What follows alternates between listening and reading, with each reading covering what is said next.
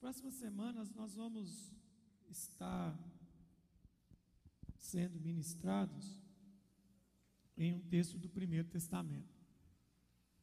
É? O Primeiro Testamento, ele basicamente se resume na história de um povo, que é Israel. Mas segundo o Novo Testamento, em Cristo nós somos feitos Israel de Deus. Então, todo o pano de fundo espiritual de Israel, espiritual, se aplica a nós. O escritor de Hebreus disse isso, que tudo que estava no Primeiro Testamento é sombra do que deveria ser.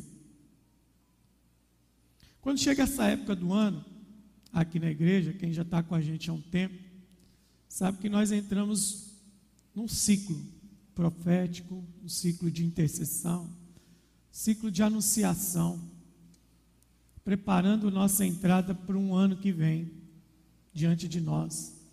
Nós não sabemos o que estará diante de nós, nós não sabemos como serão os próximos dias, nós não ainda estamos no futuro, nós não, nós não habitamos lá.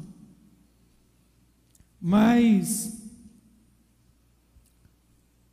a Bíblia diz que a fé é a certeza das coisas que não se veem e a convicção das coisas que esperamos. Então, eu quero que você me entenda o que, que nos tomou para falar disso aqui hoje. Isso aqui não foi gerado num tempo de. Não foi gerado num tempo a gente estava sem ter o que fazer, perdido. Foi um tempo de muita oração e muito jejum nessas últimas semanas. Quero ler um texto e aí a gente vai começar a pensar nessas coisas aqui hoje. Gênesis 49, verso 1. Gênesis 49, verso 1. Nós vamos ler dois versículos e depois vamos saltar direto para o 22, tá ok? Depois chamou Jacó seus filhos e disse: Ajuntai-vos, eu vos farei saber o que vos há de acontecer nos dias vindouros. Eu vos farei saber o que há de acontecer nos dias vindouros. Ajuntai-vos e ouvi, filhos de Jacó, ouvi a Israel, vosso pai. Aí ele começa, tiver curiosidade, em casa você vai ler todo o decreto de Jacó seus filhos. Quando chegamos no 22, ele então chama seu décimo filho, o filho já da sua velhice, né, praticamente, e ele diz assim para seu filho, seu décimo filho, José, é um ramo frutífero, um ramo frutífero junto à fonte, seus galhos se estendem sobre o muro, os flecheiros lhe dão com amargura, atiram contra ele e o aborrecem. O seu arco permanece firme e seus braços são feitos ativos pela mão do poderoso de Jacó. Sim, pelo pastor e pela pedra de Israel. Pelo Deus de teu pai, o qual te ajudará. Pelo Todo-Poderoso, ao qual te abençoará. Com as bênçãos do alto céus com as bênçãos das profundezas, com as bênçãos do seio da madre. As bênçãos de teu pai excederão as bênçãos de meus pais, até o cimo dos montes. Estejam sobre, elas sobre a cabeça de José e sobre o alto da cabeça do que foi distinguido entre seus irmãos. Contexto do texto. Esse momento aqui é comum para qualquer judeu. É como se fosse a leitura de um testamento. Na cultura judaica, o mais velho, mais velho dos filhos da família, sendo homem, assumia primogenitura, e essa primogenitura era o quê? Primogenitura nada mais é que o direito de gerenciar e administrar a casa após a partida do pai. Todo pai hebreu fazia isso quando pressentia que seus últimos dias estavam chegando. Jacó, percebendo que seus olhos já estão escurecendo, que seu vigor está indo embora, ele chama seus onze filhos. Ele tem onze filhos. Ele agora ele está viúvo. A Raquel já morreu. Ele tem 11 filhos, que futuramente designarão o território de Israel, seus 11 filhos. E o que, que é normal? O, filho mais velho de, de, de Jacó é Rubem. Mas se você em casa tiver a curiosidade de ler o texto inteiro, você vai ver que Jacó não pegou leve com seus filhos nesse momento. Ele chama seus filhos para liberar aquilo que ele recebe de Deus para dar aos seus filhos. Mas esse texto, ele tem uma característica específica para esse momento. Você pode ver que o que foi feito, que o Jacó está fazendo, é diferente do que foi feito com ele. Quando ele vai para Abraão disfarçado de Esaú, para Isaac, desculpa, disfarçado de Esaú, é outra oração diferente dessa aqui. Essa aqui, ele já começa dizendo assim: Eu vou dizer o que, que vai acontecer. Então, é mais do que um testamento, é uma profecia.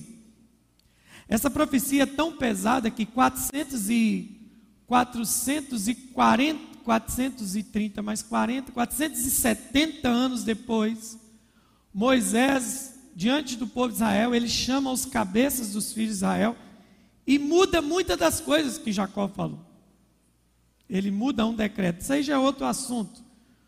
Quando um pai biológico é, libera uma palavra que vai travar o seu destino, um pai espiritual, ele tem o poder de destravar seu futuro.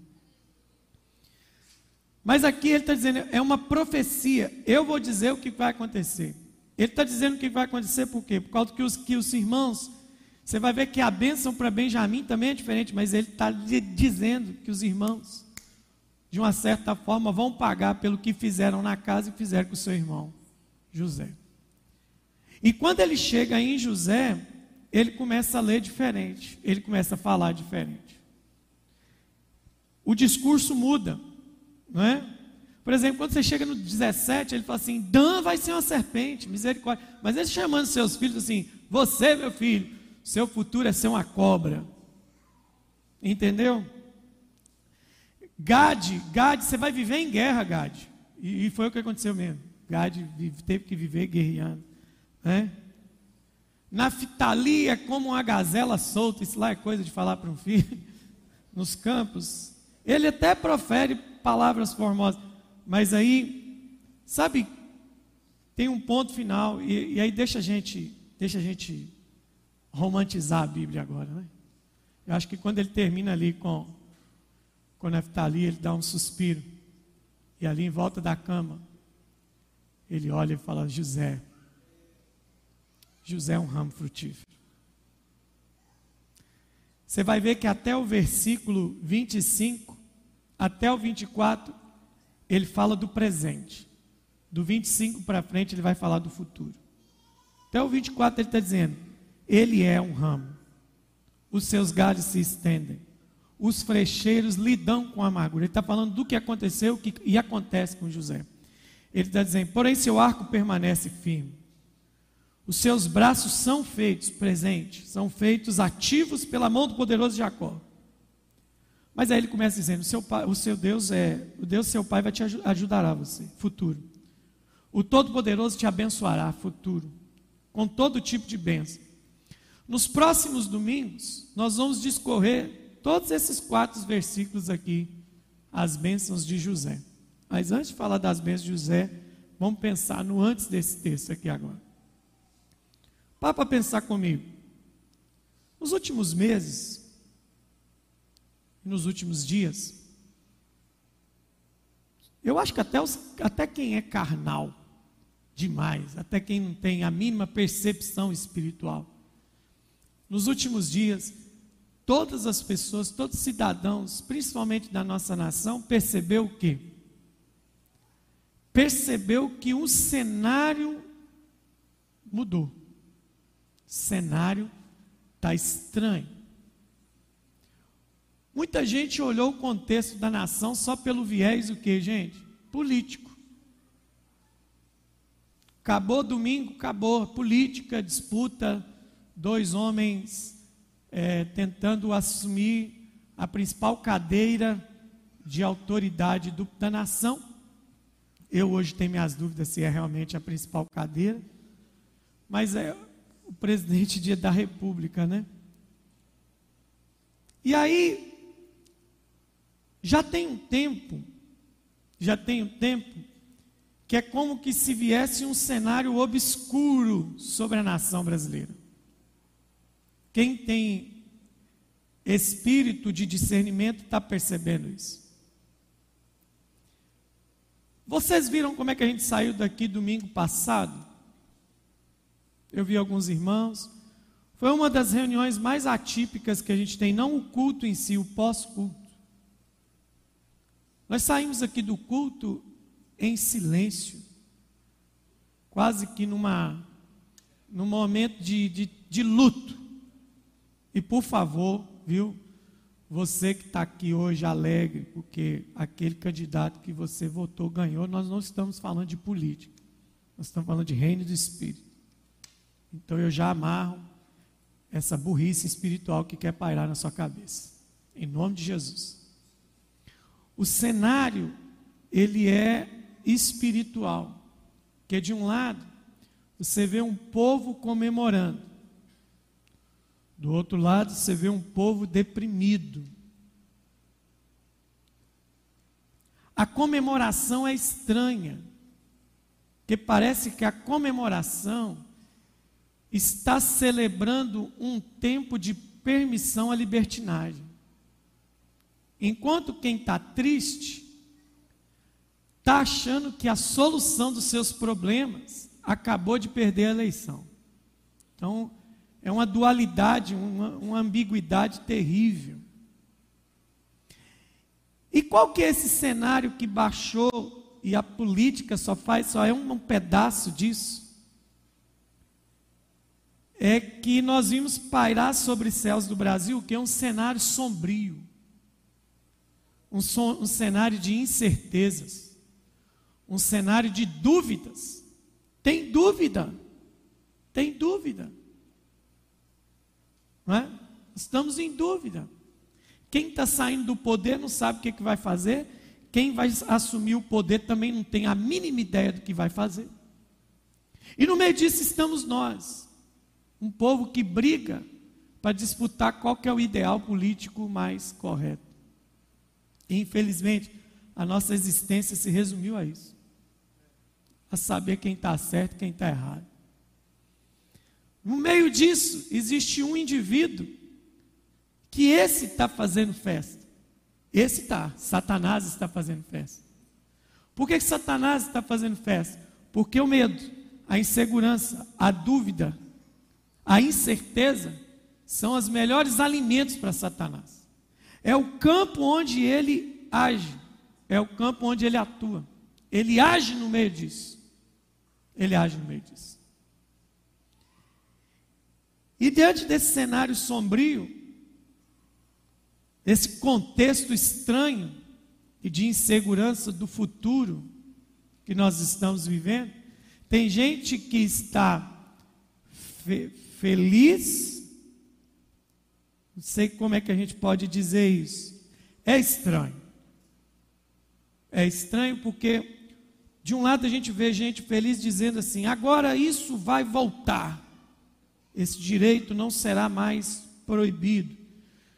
De um outro lado, tem gente de luto dizendo: agora acabou, sustentáculo moral da nação acabou. De um lado, tem gente que está soltando foguete pela volta da picanha.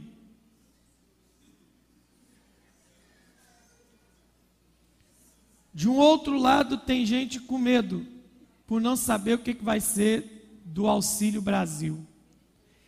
E nesses dois lados nós temos um problema grande. Tem gente da igreja aqui e tem gente da igreja aqui. Quando a igreja devia estar ali, com os olhos voltados para a glória. Quem está comigo aqui, diga amém. Mas diante disso tudo, nós precisamos lembrar que a Bíblia diz que eu tenho que trazer à memória aquilo que me dá o quê? E não desespero. Qual que é a nossa esperança? A vinda gloriosa de nosso Senhor Jesus Cristo e o seu reino de justiça. Toda vez que alguém me pergunta qual será o maior sinal da volta gloriosa de Jesus, eu digo assim: quando tiver uma percepção mundial clara de que a igreja no tempo atual estará igual à igreja primitiva estava. Pai, como é que a igreja primitiva estava? Vamos lembrar. Atos capítulo 1. Atos capítulo 1, Jesus dá as últimas recomendações e de repente o pé dele começa a sair do chão, ele subir, subir e todo mundo assim, ó. Aí aparece dois anjos que falam assim: que reparais, varões galileus. Esse mesmo Jesus que subiu, ele descerá para vós outros novamente. Como é que termina a história terrena de Jesus? Com a igreja olhando para ele. A história da igreja vai ser retomada quando toda a igreja estiver de novo olhando para ele. Hoje nós estamos olhando para tudo quanto é lado, nós estamos olhando para a política, para cenário econômico, para a militância, para um monte de coisa. Mas o Senhor com todo esse cenário, esse desespero, ele está chamando igreja. Volta a olhar para a eternidade de novo. Volta a olhar para o céu, de onde vem a sua salvação. E aí, no meio disso, a gente tem que trazer à memória aquilo que nos dá esperança. E lembrar que a igreja não anda pautada por uma agenda natural. Você, como igreja de Jesus. A sua origem não é natural, a sua origem é o sobrenatural. Sua, o que tiver que acontecer nessa nação acontecerá de forma sobrenatural. Deus já está agindo. Fala para o seu irmão, coloque a mão no ombro dele e fica tranquilo. Nunca vi Deus perder o controle. Aleluia. Então vamos avançar. Nós andamos sobre o profético. E aí, esse, esse ambiente, irmãos, esse ambiente sombrio, esse ambiente duvidoso, esse ambiente de incerteza, ele tem um alvo. Qual que é o alvo desse ambiente? Gerar dentro de mim e de você um assalto. Qual é o assalto que está sendo gerado? Qual é o roubo que está sendo gerado? O roubo com relação à perspectiva do nosso futuro. Nós estamos preocupados com um tempo que nós nem existimos ainda. Nós não estamos lá. Então o que, que me dá paz? É que quem precisa estar no futuro já está lá, que é o meu Senhor. Ele já está lá. Ele existe lá. Ele existe aqui, ele existe ontem, e ele existe, ele é o mesmo ontem, hoje e será eternamente. Aí Satanás quer te assaltar. E como é que ele te assalta? Colocando em você um desespero, uma ansiedade por um tempo que você não existe. E aí você começa a se preocupar com o tempo. E eu estou aqui para dizer para você que, biblicamente, o futuro não é um tempo. Cronologicamente, o futuro é um tempo. Cientificamente, o futuro é um tempo. Mas, biblicamente, o futuro não é um tempo. Biblicamente, o futuro é um lugar. Vá para a terra que eu te mostrarei. Esteja no lugar que eu designei. Então vi uma nova Jerusalém que vem do céu. O futuro é um lugar. O futuro é um lugar onde Deus nos quer. E aí o diabo quer te roubar. E ele rouba. E aí tá tudo alvoroçado, hoje está alvoroçado. A rede social está alvoroçada, a televisão está alvoroçada, está tudo alvoroçado. Sabe, que, sabe como é que eu me vejo? Eu me vejo naquele contexto em que Jesus está atravessando o mar da Galileia com seus discípulos e de repente uma tempestade se levanta. Está todo mundo desesperado, gente subindo vela, gente pegando remo, gente tirando peso do barco, gente vendo para onde que vai pular, qual que é o melhor lugar para pular na água na hora que esse barco chegar a afundar. Mas lá na polpa do barco tem uma pessoa dormindo. E ele está dizendo: vocês têm tão pouca fé por quê? Vento, aquieta-te, mar, cala-te. Enquanto Jesus estiver no barco, daqui a pouco ele levanta e acaba com essa bagunça toda. Ele só está vendo o movimento do negócio. Ele vai se levantar. Não tenho dúvida, ele nunca se omitiu. Mas, convictos dessa palavra, nesses últimos dias, a gente separou um tempo grande de jejum e oração.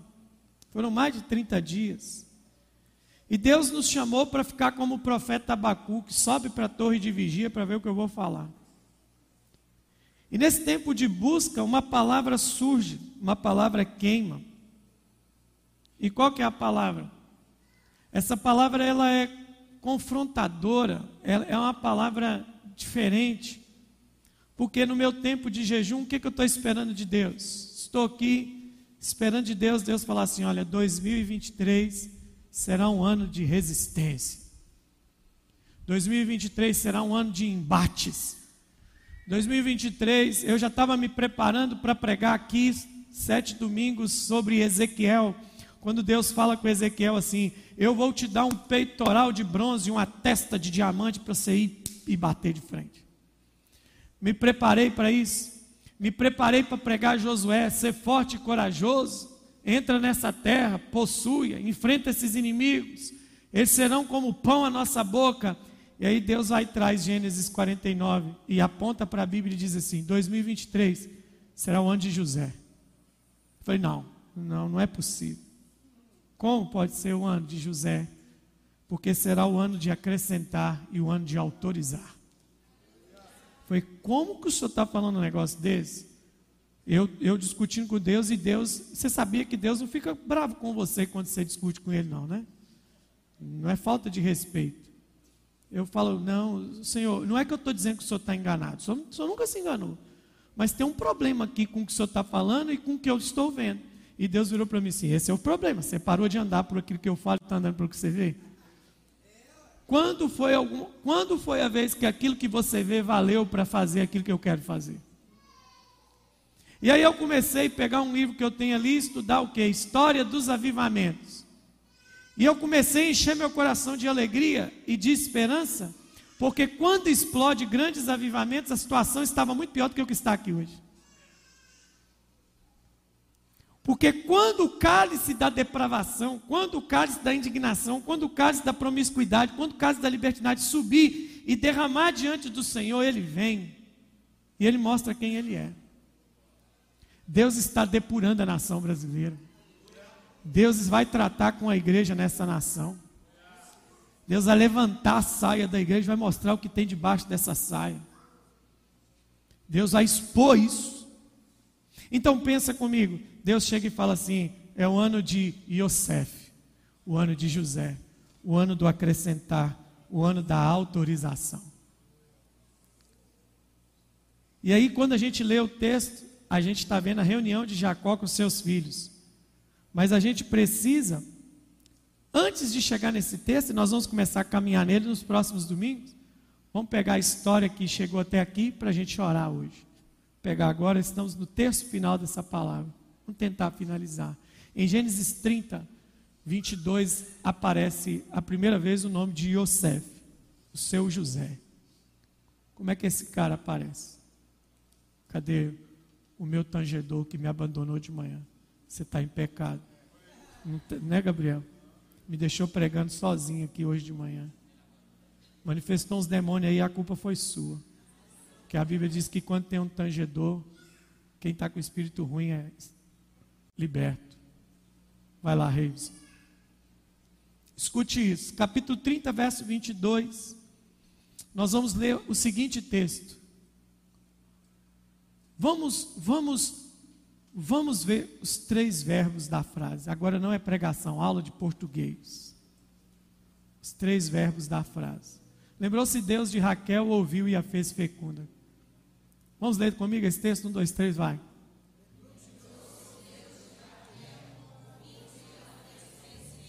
Agora esquece, esquece que eu estou pregando. Esquece, não estou mais pregando. Preguei até agora. Agora vou profetizar para esta casa e para a sua vida. Quais são os três verbos do, do texto? Lembrou. De novo. Lembrou, ouviu e fez. De novo.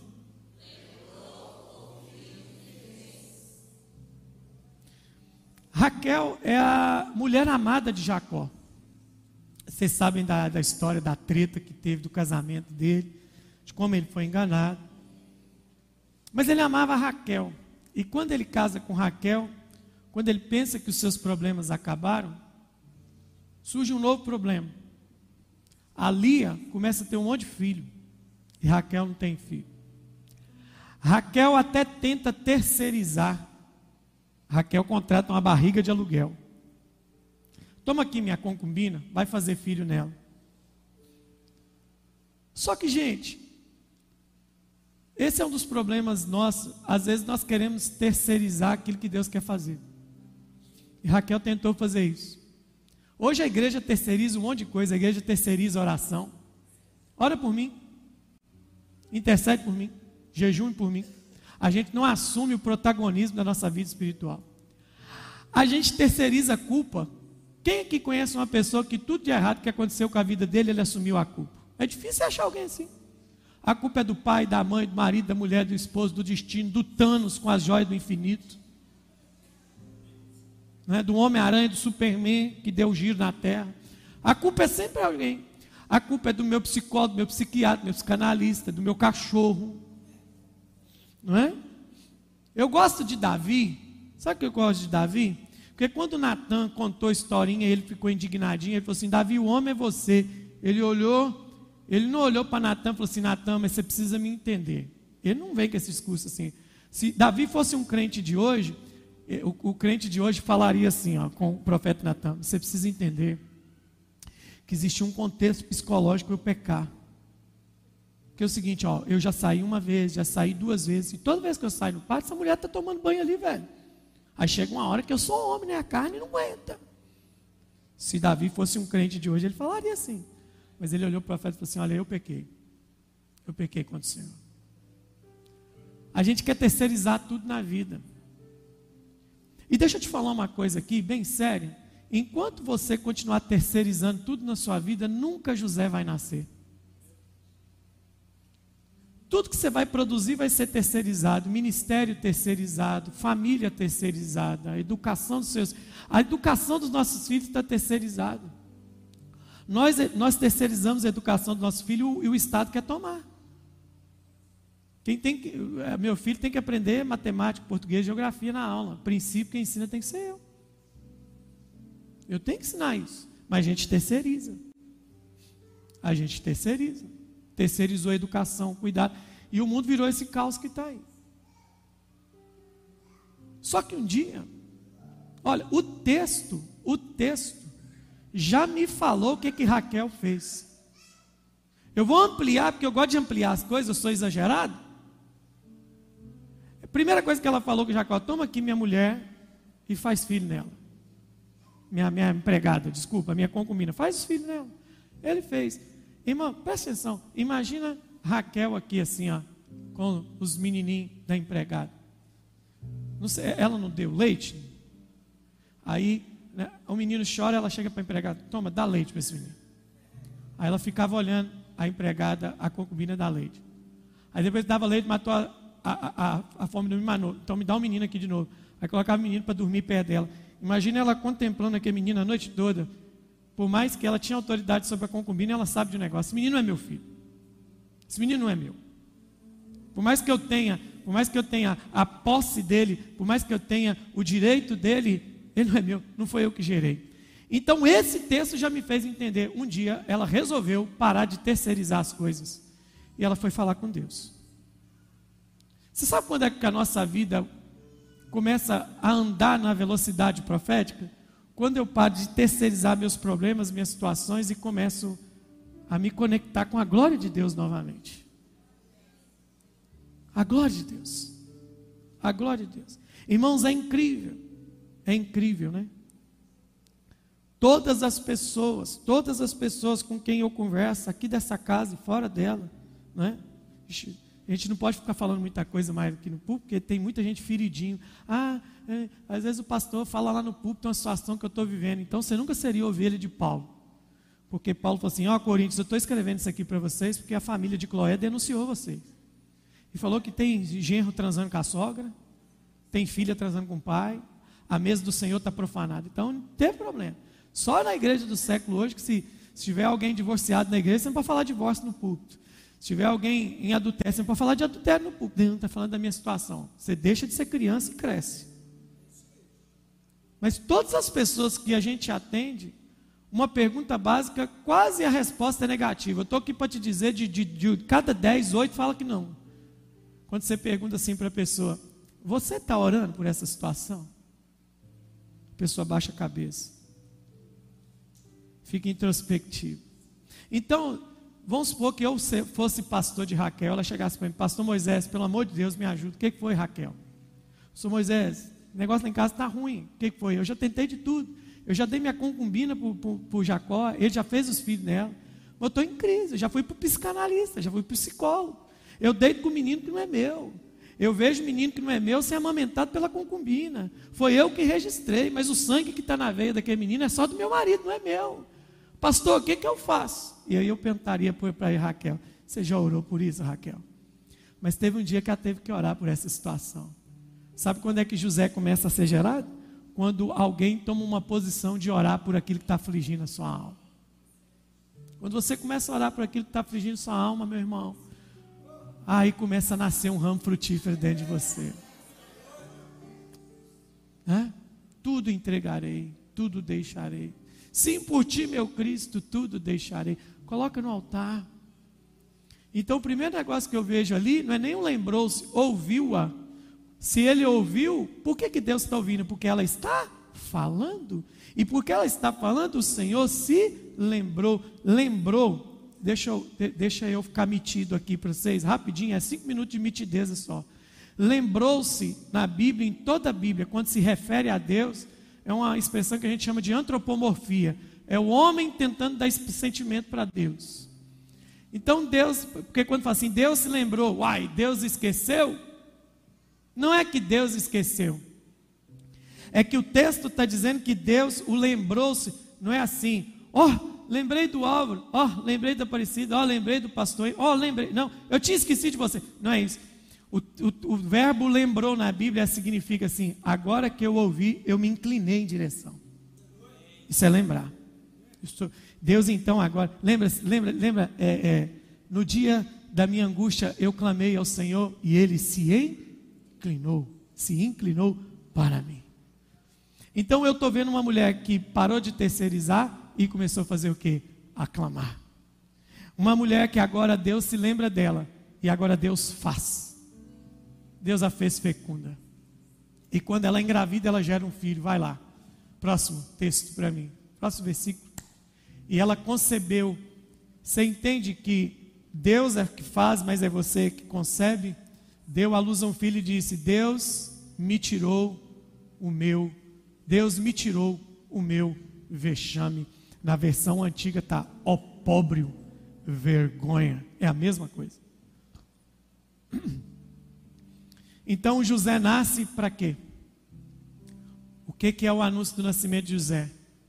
Diga comigo: remoção da vergonha. Vai lá. Próximo.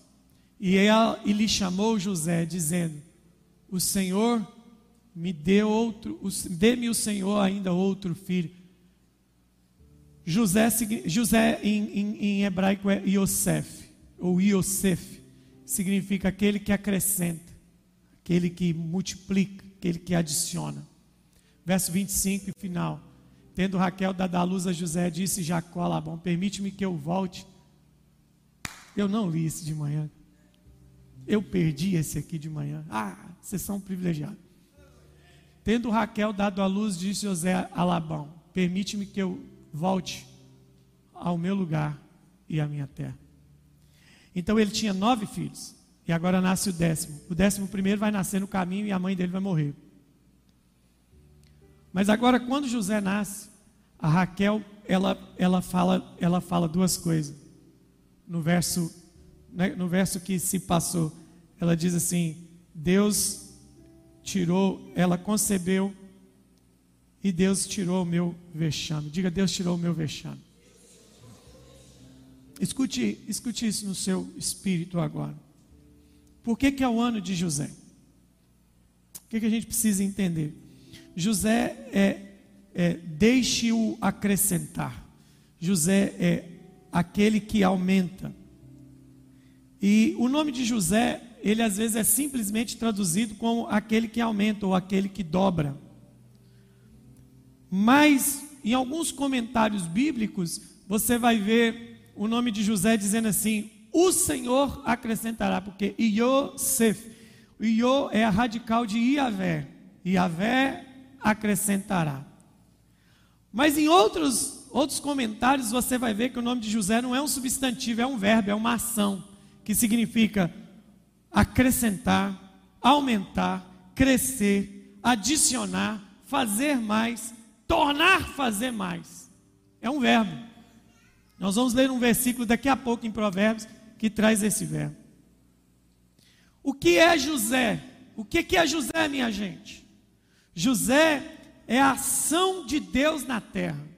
José é a intervenção de Deus na terra para dar um fim à infertilidade, para dar um fim à vergonha, para dar um fim a uma indignação, para dar um fim a uma limitação.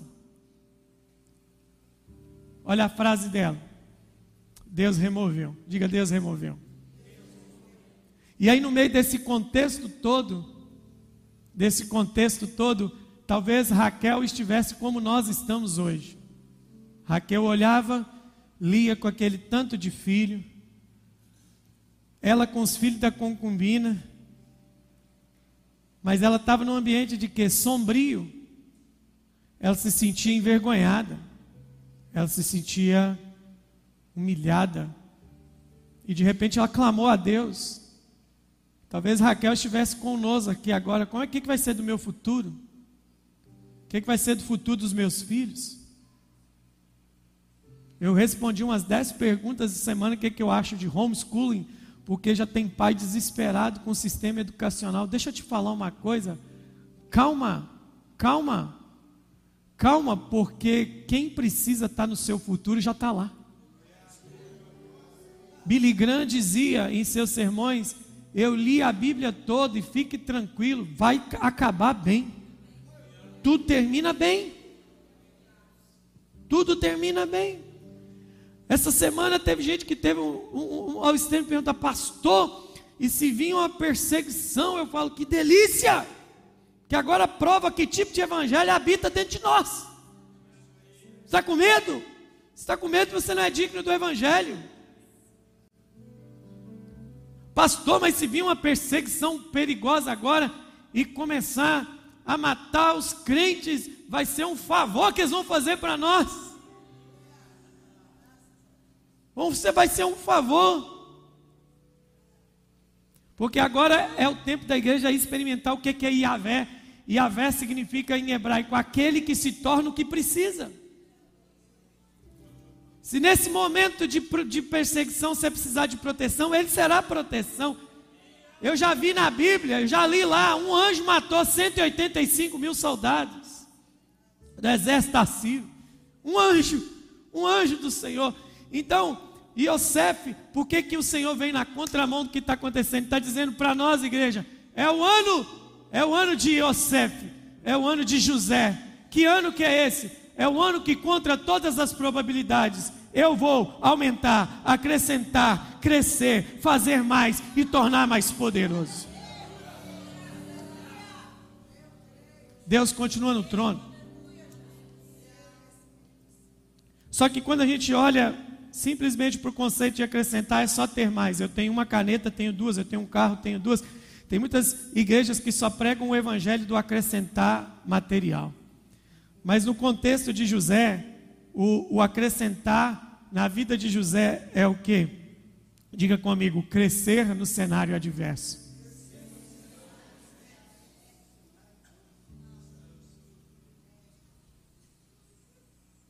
Você sabia que a bênção de José veio para o Brasil nesses últimos quatro anos? Por causa da igreja. Veio pandemia o FMI diz: o Brasil vai entrar no negativo. O Brasil é o país que mais produziu no agro nos últimos quatro anos. aconteceu um mistério na nação brasileira. E aí nós somos preocupados. Vocês lembram aqui em 2020, quando em março começa a pandemia, a gente fica 40 dias com a igreja fechada só, depois volta aquela, aquela inhaca danada. Culto com 30 pessoas, três, três cultos no dia, sei o quê, não sei o quê. Mas a gente voltou. Vocês lembram dos nossos primeiros cultos presenciais? Eu disse: Nós vamos experimentar o pastoreio de Deus no deserto. Vai ser a sandália que cresce no pé, vai ser a roupa que cresce no corpo, vai ser o maná que cai do céu. Nós vamos ver o Deus do deserto agora. Tem gente que olhou assim, sabe o que aconteceu? Em tantos anos de pandemia, tantos anos de pandemia, aqui nessa casa não morreu ninguém. Não morreu ninguém. Teve uns que ficaram com o pezinho na eternidade. Mas aí não era a senha, Deus chamou de volta.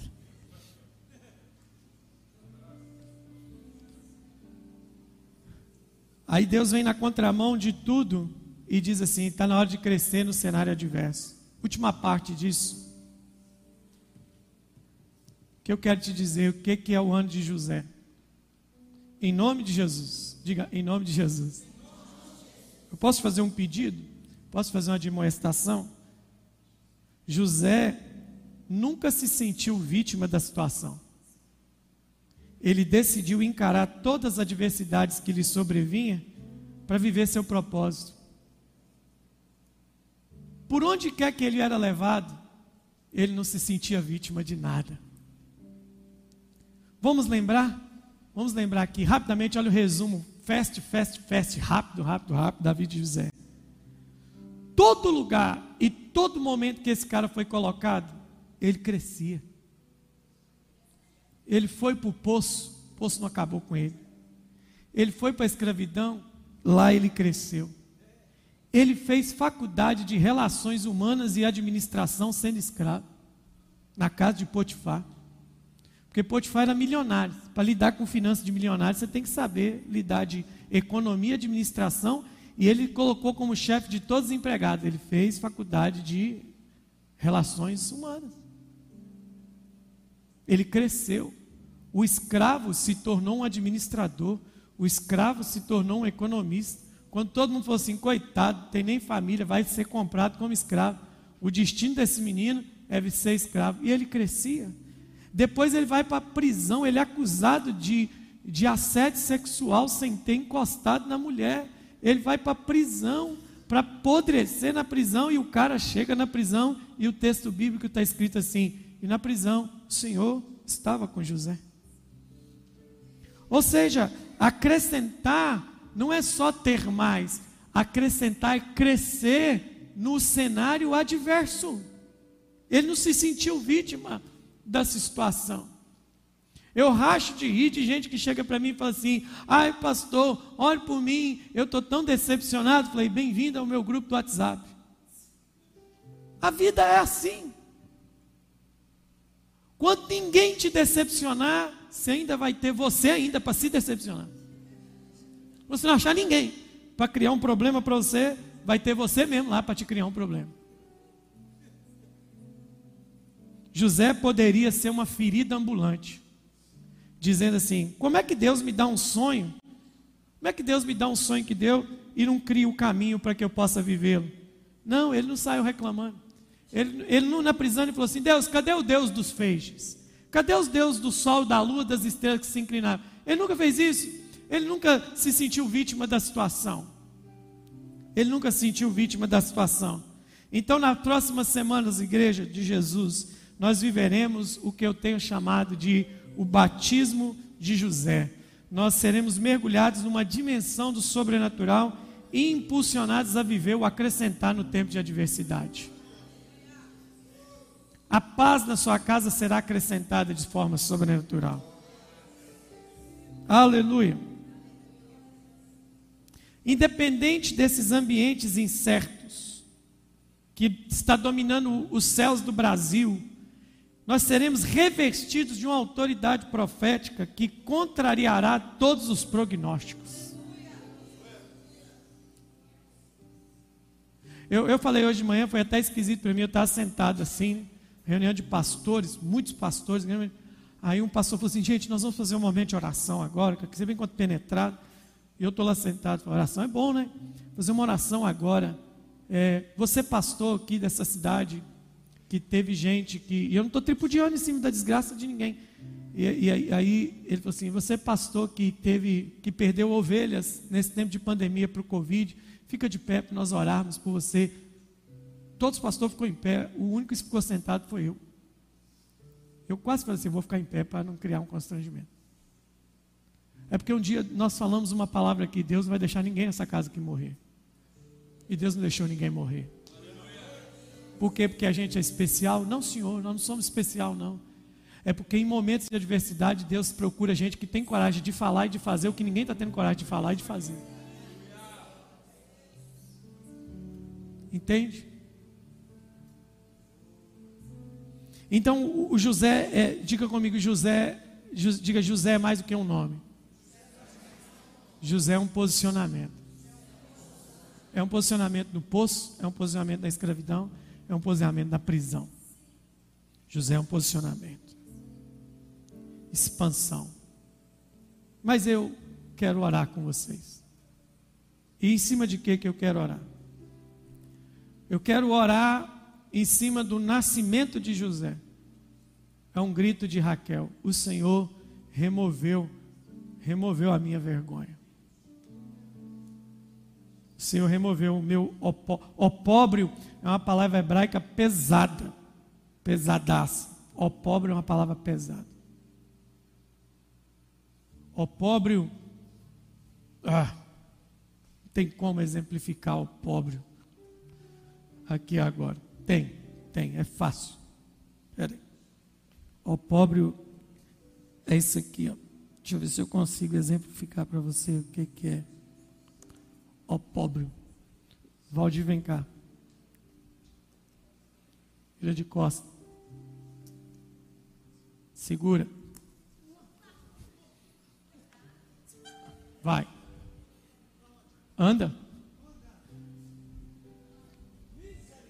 Como é que ele está? Encurvado? Sim? Está pesado aí? Você aguenta ficar mais quanto tempo com isso aí? Um minuto. Então vou marcar aqui. É. que, que é o pobre? É carregar algo que me impede de andar direito. Aí ela está dizendo, o que, que Raquel está dizendo? Eu vou parar. Deus desceu na terra e removeu o meu opóbrio.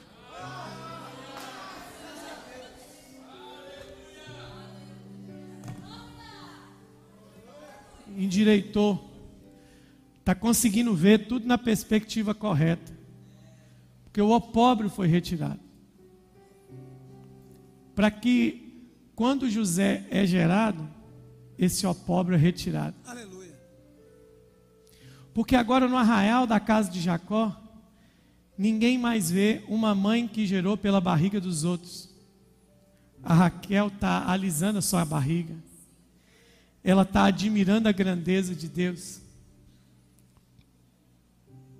E ninguém mais pode dizer que ela é infértil. Obrigado, Monte. Amém. Diga comigo, Deus removeu o meu pobre. Eu, esta manhã o Senhor nos deteve nessa palavra. Sabe que sei a gente termina sempre 20, 30 minutos mais tarde. Então segura aí. Qual é o seu opóbrio? Aquele negócio que te trava. Você cresceu, você casou, você fez faculdade, você se emancipou. Você pode até mesmo ter estabelecido família, mas sempre quando volta lá, volta lá, que você quer, pá, você não consegue, porque tem um opóbrio tem um troço que trava sua vida ministerial, sua vida pessoal, sua vida financeira, sua vida profissional. Tem um negócio. Gira, gira, gira, gira. Ganho, até tem gente que ganho meu dinheiro, consigo ter uma vida legal, eu consigo comer bem, eu consigo vestir bem, mas não é disso que eu estou dizendo. Eu estou dizendo que eu estou dizendo de, de algo que que quando roda, roda, roda, está lá.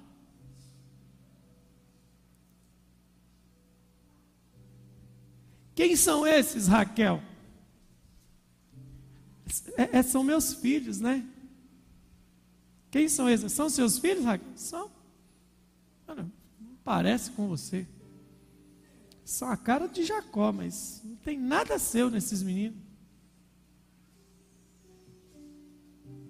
Mas um belo dia. Quem é esse, Raquel? Esse é meu. Como assim? Você não era estéreo? Deus me ouviu e retirou o meu opóbrio. Deus me ouviu. O ano de Yosef é um ano de acrescentar. O ano de crescer no cenário adverso. O ano de contrariar os prognósticos. O ano de enfrentar esse ambiente sombrio. Tem tanta coisa que Satanás trabalha para fazer da sua mente um campo minado, um, um desvirtuamento de rota. Sabe aquilo que aconteceu, que perturba a nossa rota da história? Eu quero dizer para você que debaixo de oração, Deus tem falado nessa noite que vai remover isso é o ano de José. Jacó falou que ele se distinguiria dentre os irmãos. É, José nasce para no futuro restaurar uma bagunça que estava na casa de Jacó. Ele, ele, ele se torna, ele se torna o primogênito por direito espiritual, não direito de nascimento. Rubem não é mais o primogênito. Na bênção, quem é o primogênito é José. Ou seja, Deus restabelece a ordem das coisas com José. Então, o ano de José é o ano de Deus restabelecer a ordem correta das coisas das nossas vidas. Elas pararem de ser de forma errada, forma alternada. Qual é o seu opóbrio? Qual é a vergonha que hoje te como o Valdir estava aqui, impedido de caminhar normalmente? Que, que te impede de caminhar normalmente? O que te impede de levantar a cabeça e caminhar? Começou o ano de José. José é o toque do céu na terra. Eu estou falando de coisas espirituais, estou falando do nascimento de um ser humano. José é o restabelecimento da ordem. José, ele chega para dizer: essa casa vai andar do jeito que tem que andar. José é a remoção da vergonha. José é a remoção da tristeza e do vexame. Eu anotei um negócio aqui que eu clamo,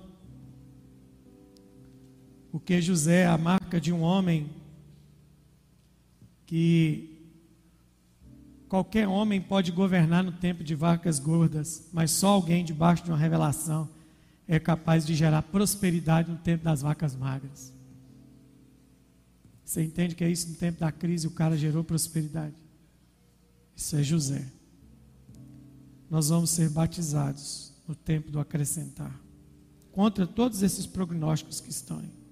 Contra todas essas coisas que estão aí. Aleluia. Feche seus olhos, vamos orar ao Senhor.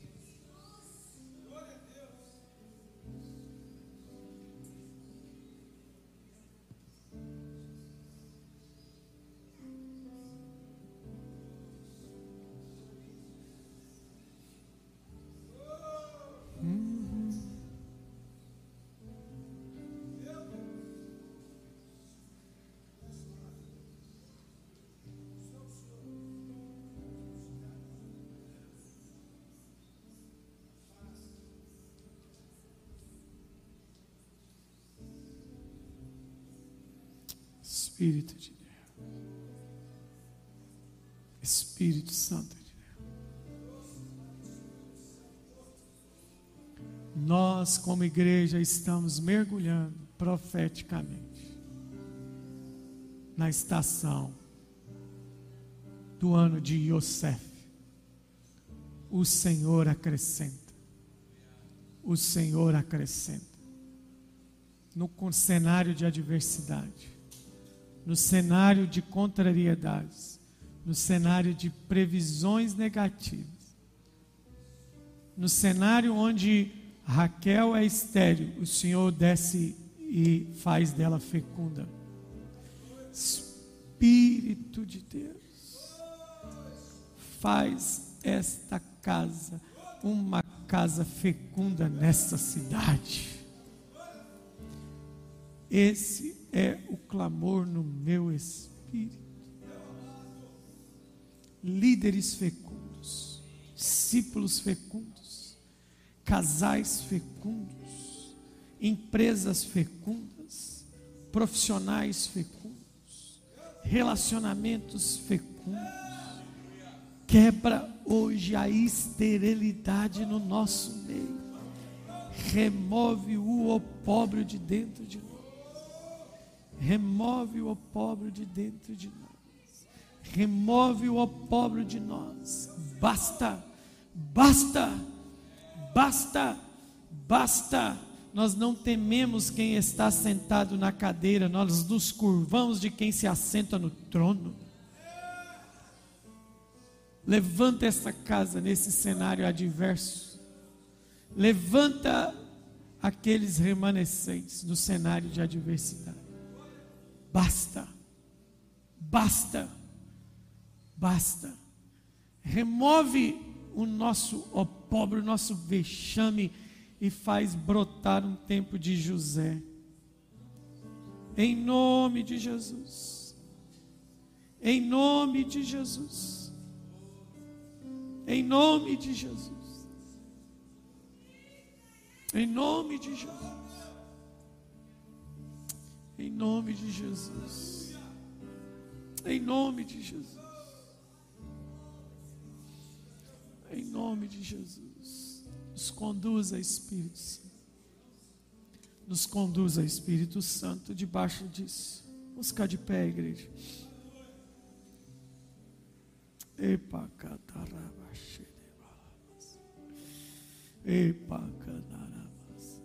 Espírito de Deus.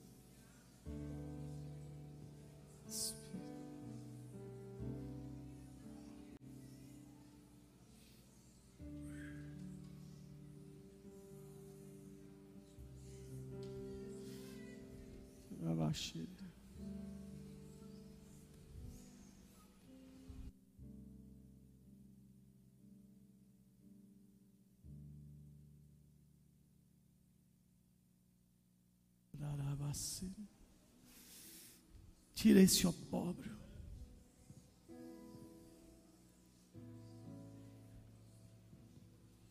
Sabe, José é um basta. José é um chega de Deus na terra. Chega, basta. Chega, chega. Você não vai mais viver debaixo disso, você vai viver debaixo de um decreto que vem dos céus para a terra. Eu não estou falando aqui como pastor, agora estou falando como cidadão desta nação e como profeta nesta terra. Eu estou dizendo: Deus está descendo ao Brasil com um chega, com basta. Não se assombre com a impunidade, com a iniquidade. Nós levantamos as nossas mãos no vale aqui e dizemos: Deus vai dizer chega, vai dizer basta. Independente de quem esteja na cadeira, deixa eu te dizer uma coisa: Alguém me perguntou assim, pastor, o que, que vai ser de nós? O que vai ser de nós? Salmo 91. Deus vai pegar a sua igreja e levá-la para a sombra do esconderijo do Altíssimo, aonde a sombra do Onipotente descansará. Eu direi do Senhor: Ele é o meu Deus, o meu refúgio, a minha fortaleza, e nele eu confiarei, porque Ele já está me livrando do laço do passarinheiro. Mas é basta, basta, remove o meu opróbrio só você que precisa de um basta de Deus em alguma área da sua vida. Não é o basta do pastor, de uma entidade, não. É o basta de Deus. Chega. Tem um, tem um lugar agora para você atravessar. Você, você como Raquel, Você precisa de uma intervenção do céu na terra, na sua vida. E você vai clamar por isso, você vai perseverar por isso. Chega, basta. Você que precisa desse toque do céu na terra. Eu te convido a vir aqui à frente para a gente orar junto. Vem aqui à frente. Você que precisa da intervenção de Deus. Fica esperando ninguém vir por você.